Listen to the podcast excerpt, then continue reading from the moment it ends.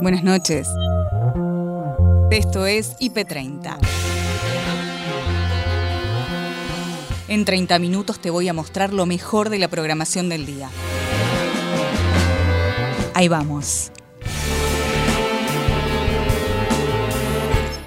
La pobreza llegó al 42% y afecta a más de 19 millones de personas. Desde el Observatorio de la Deuda Social Argentina aseguran.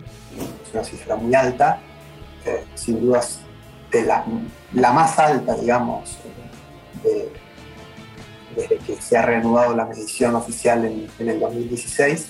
La selección de gimnasia artística se prepara para Tokio 2021. Es una pasión, eh, creo que no hay entrenador de alto rendimiento que no sienta pasión por el deporte que, que enseña y que transmite. Contexto de pandemia, la directora de Migraciones dice. La ANAC ha hecho un cronograma que va a llevar a que en abril terminemos con dos o tres vuelos diarios, o sea que vamos a ir reduciendo paulatinamente la cantidad de vuelos. Contexto de COVID, protocolos desde la Policía de Seguridad Aeroportuaria. Testiemos con un hisopado de antígenos a todos aquellos y aquellas que ingresen al país a partir del día sábado anterior a, a este que viene. Coronavirus, variantes de cepas. Respecto de la variante de, de Manaus, nosotros detectamos solamente algunos casos eh, que no están asociados ni con turismo ni con personas que hayan tenido contacto con gente que viajó. Crisis sanitaria, política y militar en Brasil.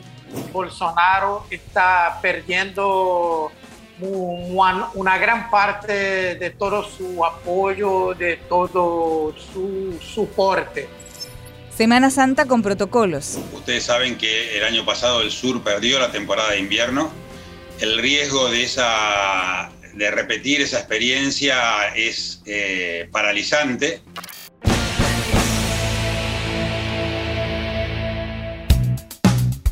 Noelia Barral Grijera, Gabriel Sued. Esto pasó hoy en IP Noticias, edición central.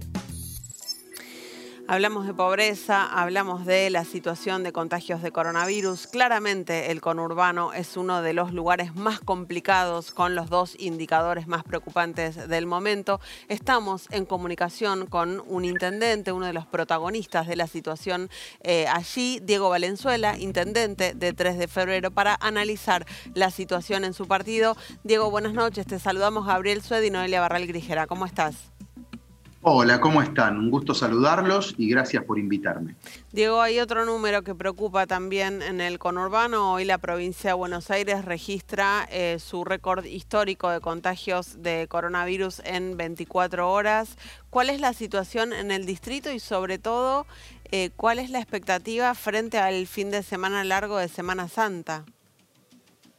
Bueno, nosotros estamos en una curva sostenida alta, creciente más allá del caso 3 de febrero, me refiero al, conurbano, al primer cordón, pegados a la capital. Eh, y lo que veo es como un descalce entre una sociedad que recuperó libertades, la educación, el trabajo, que aprendimos a convivir con el virus, pero que con el tiempo nos vamos relajando y queremos hacer cada vez más cosas. Como intendente me pasa que tenemos, no sé, una cervecería funcionando con aforo y te proponen si pueden poner una banda de rock. Y yo digo, no, una banda de rock no, porque concentra más gente. O las ligas de las federaciones de deportes, que uno las adora. Yo tengo un hijo que juega al handball, handball, básquet, eh, fútbol infantil. Todos quieren volver a jugar. Y volver a jugar significa que vengan los papás, la mamá, los hermanos, los tíos, los parientes a ver los partidos. Y la condición sanitaria no está para eso. Y ese es el descalce que tenemos eh, necesitamos reflexionar, volver a los cuidados, al tapaboca, a la distancia y necesitamos que se vacune más rápido, que lleguen más dosis y que, que se vacune más rápido para que tengamos más población inmunizada. Vos decís necesitamos reflexionar. ¿Alcanza con invitar a reflexionar o es necesario que del Estado baje alguna restricción más específica respecto a este tipo de actividades de esparcimiento? Bueno, por lo pronto creo que en el estado de situación en que hoy estamos no se pueden, digamos, flexibilizar o abrir cosas nuevas. O sea, vos tenés un aforo para una determinada actividad comercial o lo que fuere, o, restaurante, no podés ampliarlo. Tenemos que mantener eh, la situación actual, tenemos que ser muy cuidadosos en el espacio público, lo que ustedes decían de Semana Santa. Si uno va a una plaza en el conurbano y está llena, te tenés que volver a tu casa. No podés llenar aún más la plaza, porque estás poniendo en riesgo tu salud de un contagio y llevarle ese virus después a tu abuelo, por ejemplo. ¿no? Hay que eh, cumplir esto de las reuniones de no más de 10 personas, eh, no reuniones en lugares cerrados, em, privilegiar el aire libre. Tenemos que volver a este tipo de situaciones para no tener que restringir desde una manera mucho más drástica desde el Estado. Yo no creo que la situación laboral, social y emocional esté para una cuarentena estricta, pero para evitar ese tipo de decisiones tenemos que actuar con mucha responsabilidad, porque además hay cepas nuevas y viene el invierno, y en el invierno saben qué pasa, como hace frío, tenemos una tendencia a quedarnos en lugares cerrados por el frío, y eso puede ser peor para el contagio. Así que estamos en un momento crucial donde para mí, toda la sociedad, el Estado, la vacunación tiene que, acelerarse. Me dicen que están llegando vacunas de AstraZeneca. Bueno, tenemos muy poca vacunación de adultos mayores y de grupos de riesgo. Mm. Así que para mí estos son los ejes. Diego, en esa situación que estás eh, pintando, eh, ¿no sería razonable analizar si es conveniente posponer las elecciones, tanto las PASO como las generales, para que no caigan en el medio del invierno, estoy hablando de las PASO, ¿ustedes esto lo, tienen o lo aceptan como una, un escenario para analizar? Bueno, yo creo que todo hay que analizarlo en el ámbito que corresponde, en el ámbito institucional. Creo que la democracia es una gran prioridad de todos los argentinos y votar es un elemento central de la democracia.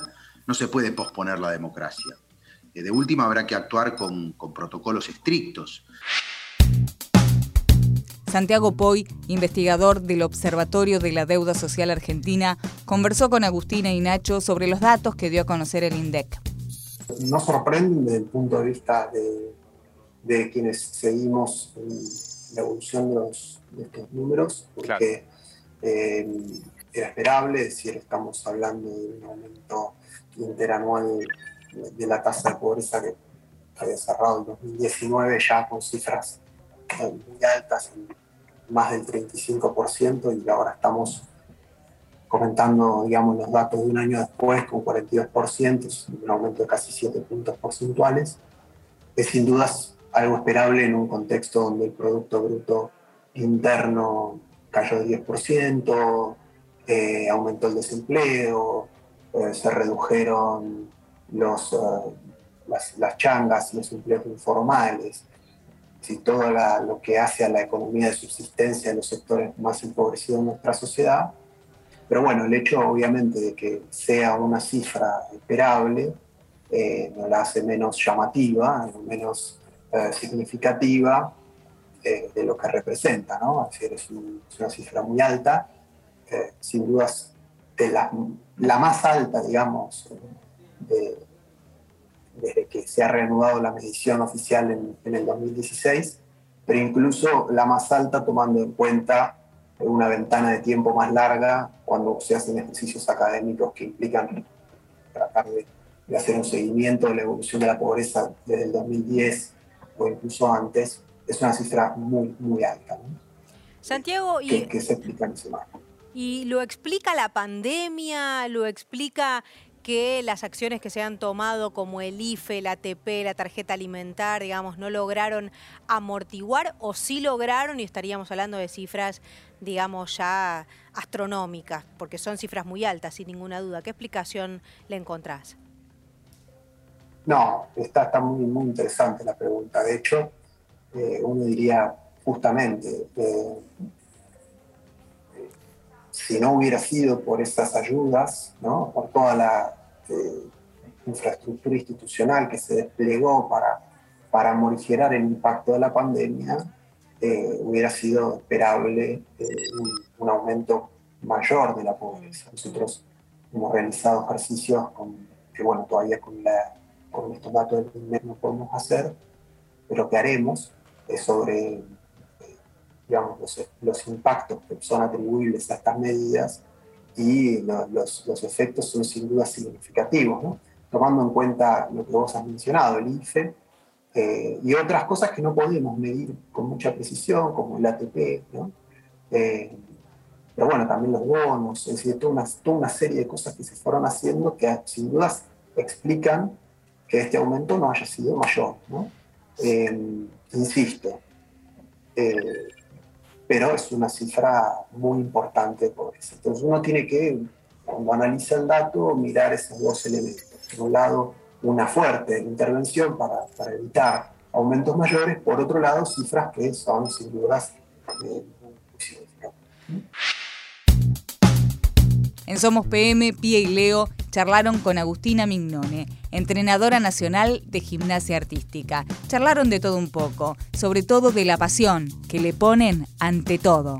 La verdad es una responsabilidad muy grande, es una pasión. Eh, creo que no hay entrenador de alto rendimiento que no sienta pasión por el deporte que, enseña y que transmite. Y, y sí, es una responsabilidad, es una alegría de todos los días porque uno hace lo que le gusta todos los días y en ese sentido yo, nada, agradezco la posibilidad de, haber llegado a lo que siempre soñé y estar de la mano de una atleta como Martina, que es la, gimnasta clasificada a Tokio 2021, que la verdad eh, entrenamos juntas, yo la entreno desde los 6 años de edad, ella ahora tiene 19 años, ya pasaron este, más de 13 años juntas en el mismo camino y es un placer y un orgullo este, seguir acompañándola. Agustina, contanos un poco tu, historia de vida, qué es, lo, qué es lo más interesante teniendo en cuenta que tenés a, bueno, nada más y nada menos que atletas para poder dirigir. ¿Cómo te picó el bichito de decir yo quiero ser además entrenadora y con lo que eso conlleva?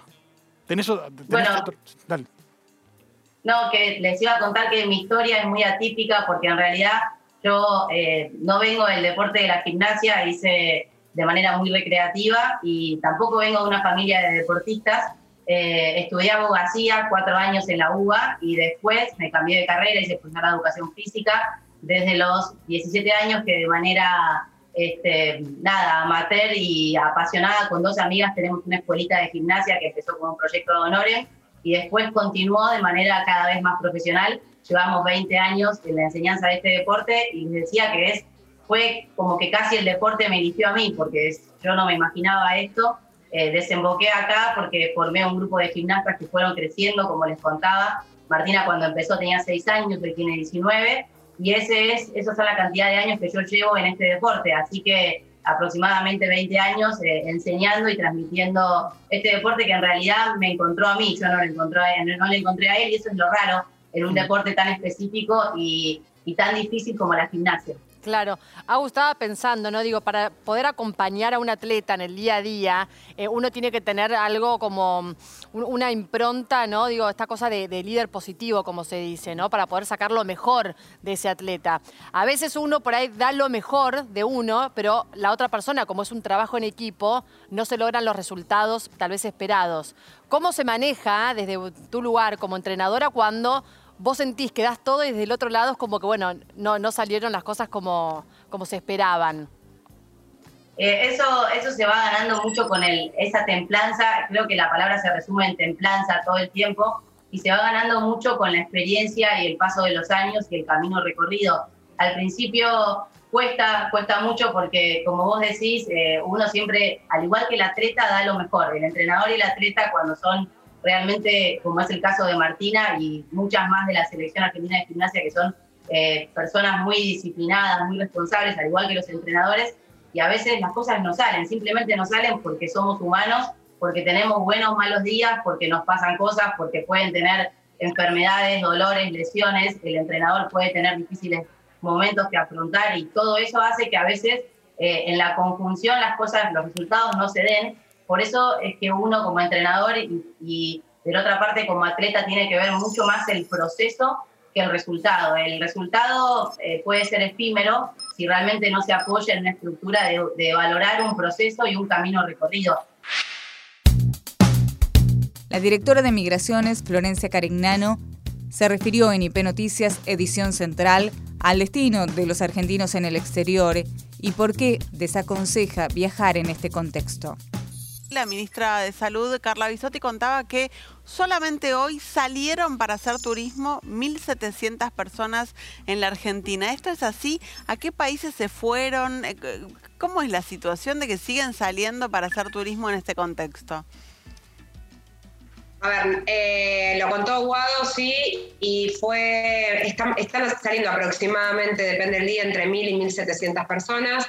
Hoy se fue un contingente grande a Uruguay, que salió un buquebús, eh, se fue otro vuelo a Estados Unidos, a Chile, esos son los principales destinos. Entiendo que a Chile no van a Chile en sí mismo, sino que de ahí hacen conexión a otro lado. Siempre funcionó como hub Chile eh, en el sistema aeroportuario.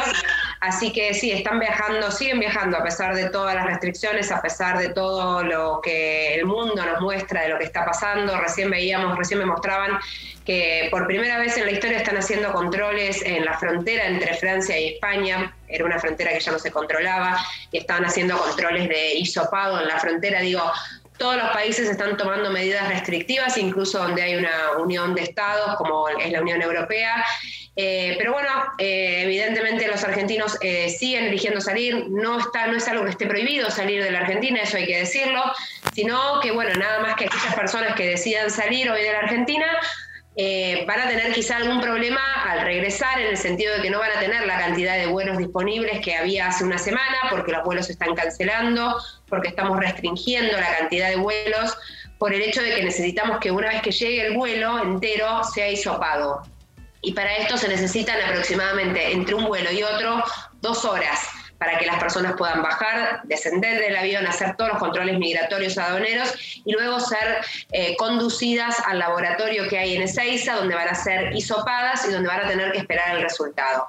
Esto lleva aproximadamente dos horas, entonces los vuelos están llegando cada dos horas. Tengamos en cuenta que los vuelos de Europa siempre llegan entre las 4 y las 8 de la mañana, o sea, y teniendo en cuenta esas dos horas, es, es inevitable que haya reducción de vuelos, pero bueno, estamos nosotros siempre pensando en la necesidad de cuidar a los argentinos y cuidar a los que vienen arriba de los aviones. Florencia, eh, hoy a la mañana leí que había ya 18 PCR que habían dado positivos y que había 18 personas que estaban aisladas a partir de esos resultados. No sé si tenés la información actualizada de esos datos.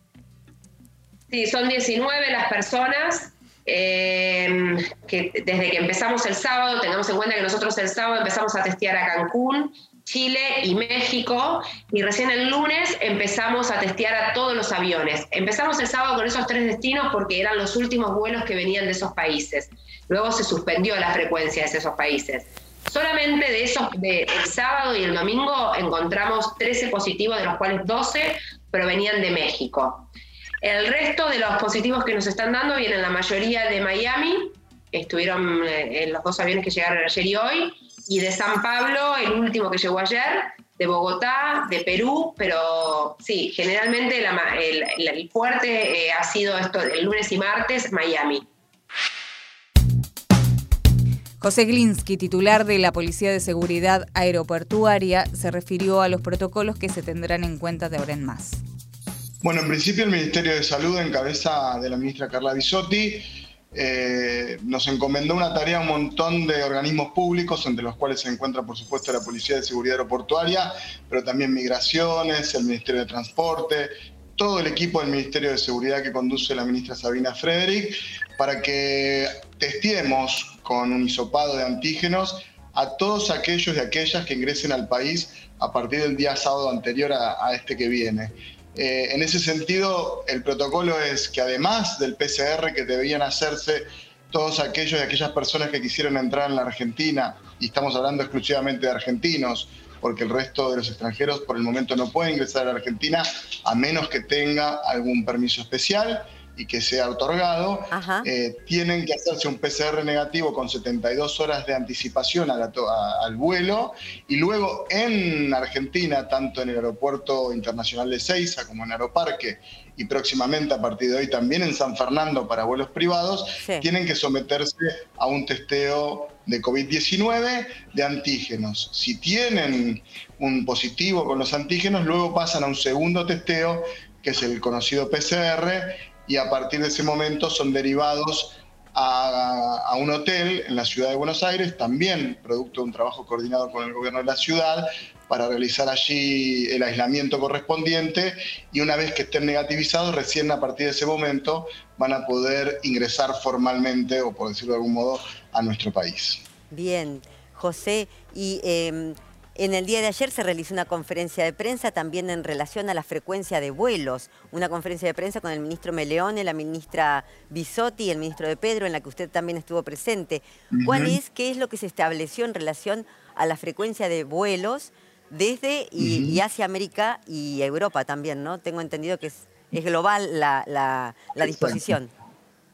Exacto, si bien hay previsión de algunos vuelos, se han restringido algunas, algunos destinos, lo cierto es que se van a mantener frecuencias muy reducidas. Incluso la idea es llegar a entre 4 y 6 frecuencias diarias de vuelos de Europa, Estados Unidos y algunos puntos de América Latina para que puedan ingresar al país argentinos y argentinas que así lo requieran. Pero hemos restringido, producto de lo que pidió el Ministerio de Salud, a la ANAC y se ha reprogramado esos vuelos de manera tal también de que podamos hacer estos testeos en Ezeiza. Solo para darles un ejemplo, una persona que ingresa a la Argentina por el aeropuerto de Ezeiza tiene alrededor de una hora, una hora y media más de, de, trámite que el trámite regular que se hace habitualmente, producto de los testeos que se tienen que hacer y, eso genera, digamos, de algún modo, mayores niveles de dificultad. Por eso también le pedimos mucha paciencia a la gente que entra. Para eso también está la Policía de Seguridad Aeroportuaria y otros organismos que tenemos que de alguna manera contener a la gente que a veces llega después de muchísimas horas, de muchísima incertidumbre a nuestro país y la tenemos que acompañar para cuidarlos, no solamente a ellos, sino también a toda la población en general. O sea, ha habido una reducción en la frecuencia de los vuelos a la República Argentina y además tiene que cada pasajero tiene que someterse a este nuevo protocolo. Carolina Torres, investigadora del CONICET, habló con Gabriel Sued y Noelia Barral Grijera y nos despeja dudas sobre las cepas que habrían llegado a nuestro país. Tenemos eh, información, eh, digamos, desigual para las distintas variantes. Para la variante británica o la de Reino Unido, que nosotros la, hemos encontrado en circulación comunitaria eh, en nuestro país, especialmente en el AMBA, esto hay que decirlo, no, no está en todos lados, en el AMBA eh, puntualmente, que es donde nosotros pudimos hacer el muestreo más fuerte, eh, esa variante está asociada con mayor transmisión y con mayor severidad de casos. Esto se vio en estudios de, Reino Unido y en estudios de Dinamarca, que es donde, porque, porque esta variante es justamente la que más se ha estudiado porque fue la primera en emerger, entonces ya hay muchos más países que tienen datos. Respecto de la variante de, Manaus, nosotros detectamos solamente algunos casos eh, que no están asociados ni con turismo ni con personas que hayan tenido contacto con gente que viajó. Eh, entonces, esos son casos, son, muchos menos casos, son casos más aislados. Entonces, en realidad, para la variante de, de Manaus específicamente no definimos como circulación comunitaria, sino lo vamos a definir como que son casos adquiridos en la comunidad, pero en realidad hay que estudiarlos a lo largo del tiempo, hay que estudiar en realidad eh, en las siguientes semanas, vamos a seguir haciendo esta vigilancia genómica para ver si esta variante aumenta en su frecuencia, como sí lo vimos con la, con la de Reino Unido. En, el caso de la variante de Manaus, en realidad eh, solamente es predominante en Brasil. Entonces es el único país donde eh, hay ahora algunos estudios que están saliendo, pero en Brasil es muy difícil de discriminar digamos, lo que es a causa específicamente de la variante de Manaus respecto a otros factores, por ejemplo, eh, lo que es el comportamiento social y demás, que fue muy desigual a lo largo de Brasil, y ni hablar respecto de la severidad, lo que es la saturación del sistema de salud. Teniendo esos factores en el medio, es muy difícil asignarle una característica a esa variante. Por eso eh, todavía hay un manto de duda al respecto. Y con respecto a las vacunas, que, también me, me, me preguntaban, en realidad lo que hay son algunos estudios de eficacia en donde se ve que la variante de Reino Unido prácticamente no impacta en la eficacia. De hecho, hay países con muchísima vacunación, como es el caso de Israel, donde la, variante de Reino Unido es una de las variantes predominantes, es hasta en al menos el 50% de, la población, pues sumamente efectiva eh, o sea, cuando ya se aplica en, la población, se ven unos resultados muy buenos a nivel no solo de disminuir la severidad y la mortalidad, sino de disminuir la transmisión. Eso es muy importante también. O sea que para la variante de Reino Unido, en principio la vacunación no, va a tener, no, no tendría.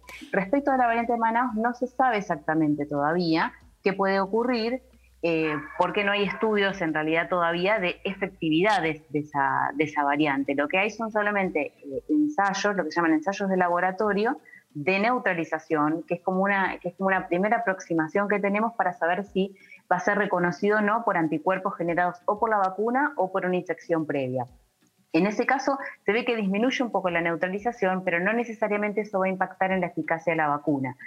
O sea que actualmente lo que la buena noticia es que todas las vacunas sí son efectivas para prevenir la severidad, o sea, infecciones severas eh, y la muerte de absolutamente todo el coronavirus que está circulando, ya sea de variantes o de la, digamos, las variantes de preocupación o las variantes que ya venían circulando. En ese sentido, las vacunas son eficaces. En Redacción IP, Humberto Costa, senador del Partido de los Trabajadores de Brasil, habló con Andrés y Patricia sobre la crisis institucional que está atravesando el país vecino. Lo que ocurre acá en Brasil es que Bolsonaro está perdiendo una, gran parte de todo su apoyo, de todo su soporte. Ya lo perdió en parte de la población, tiene ahora algo como 25% de una aprobación, eh, perdió el soporte de amplias camadas de las clases medias y ahora recientemente perdió el soporte eh, del sector financiero, que es el segmento más fuerte, más importante de las élites económicas de Brasil. Entonces está muy, muy eh, desesperado, incluso ahora porque la Suprema Corte ha decidido que Lula eh, es inocente en unos procesos, en otros el proceso tuvo, tuvieron una participación parcial del juez Sergio Moro, entonces está muy perturbado y yo creo que está buscando ahora hacer lo que siempre lo quis, que era implantar en Brasil una dictadura, que es ser el dictador, y para eso hacer un golpe de Estado. Yo creo que está intentando eso. ¿Cómo, sería un golpe de Estado si por ahora es presidente? Digo, legítimo, ¿no? no, no nosotros acá llamamos de autogolpe. Es cuando alguien está en el poder y quiere tener más poder y para eso hace un cerro, un, un cierre del régimen, eh, toma medidas para eliminar la libertad de organización, de prensa. Entonces yo creo que este es el proyecto de Bolsonaro desde el, desde el inicio de su, de su carrera política. Bien.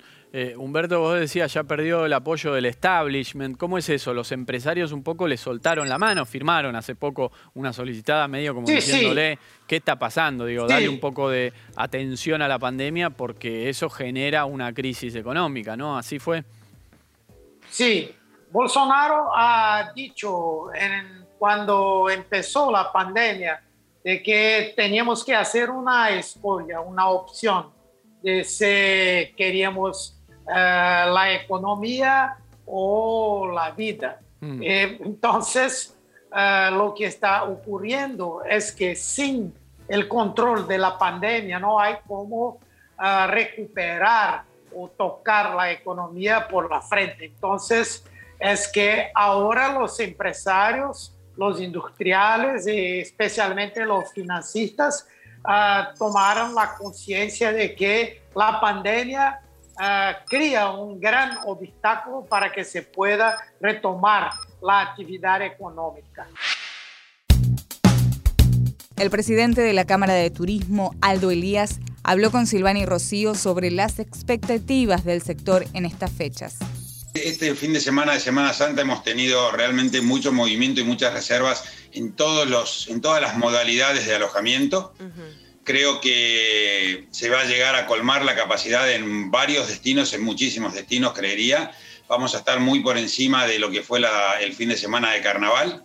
Así que hay que andar con cuidado, hay que ser respetuoso, hay que ser comprometido con el momento que estamos viviendo. La ministra de Salud, en una reunión que tuvimos la semana, este lunes con ella, con el ministro de Turismo y Deportes de la Nación, el doctor Lamens, y con la Cámara Argentina de Turismo estaba justamente confiando mucho en los protocolos que la actividad turística tiene para cada rubro hay muchísima preocupación. Ustedes saben que el año pasado el sur perdió la temporada de invierno. El riesgo de, esa, de repetir esa experiencia es eh, paralizante y creo que bajo ningún concepto podemos pensar que se pueda dar una situación de esta índole nuevamente. Me parece que hay que entender entre todos que tenemos que ser responsables, tenemos que ser cuidadosos, pero que no podemos seguir parando actividades económicas porque, vuelvo a repetirlo, no condujeron a nada y la situación demuestra que cada vez que hay picos de contagios se dan en ámbitos amicales o intrafamiliares o dentro de un desorden que no debería existir ya. Y hasta acá llegamos por hoy. Acordate que podés ver las notas completas en nuestro sitio www.ip.digital y en nuestro canal de YouTube búscanos como IP Noticias y suscríbete. Hasta la próxima. Buenas noches.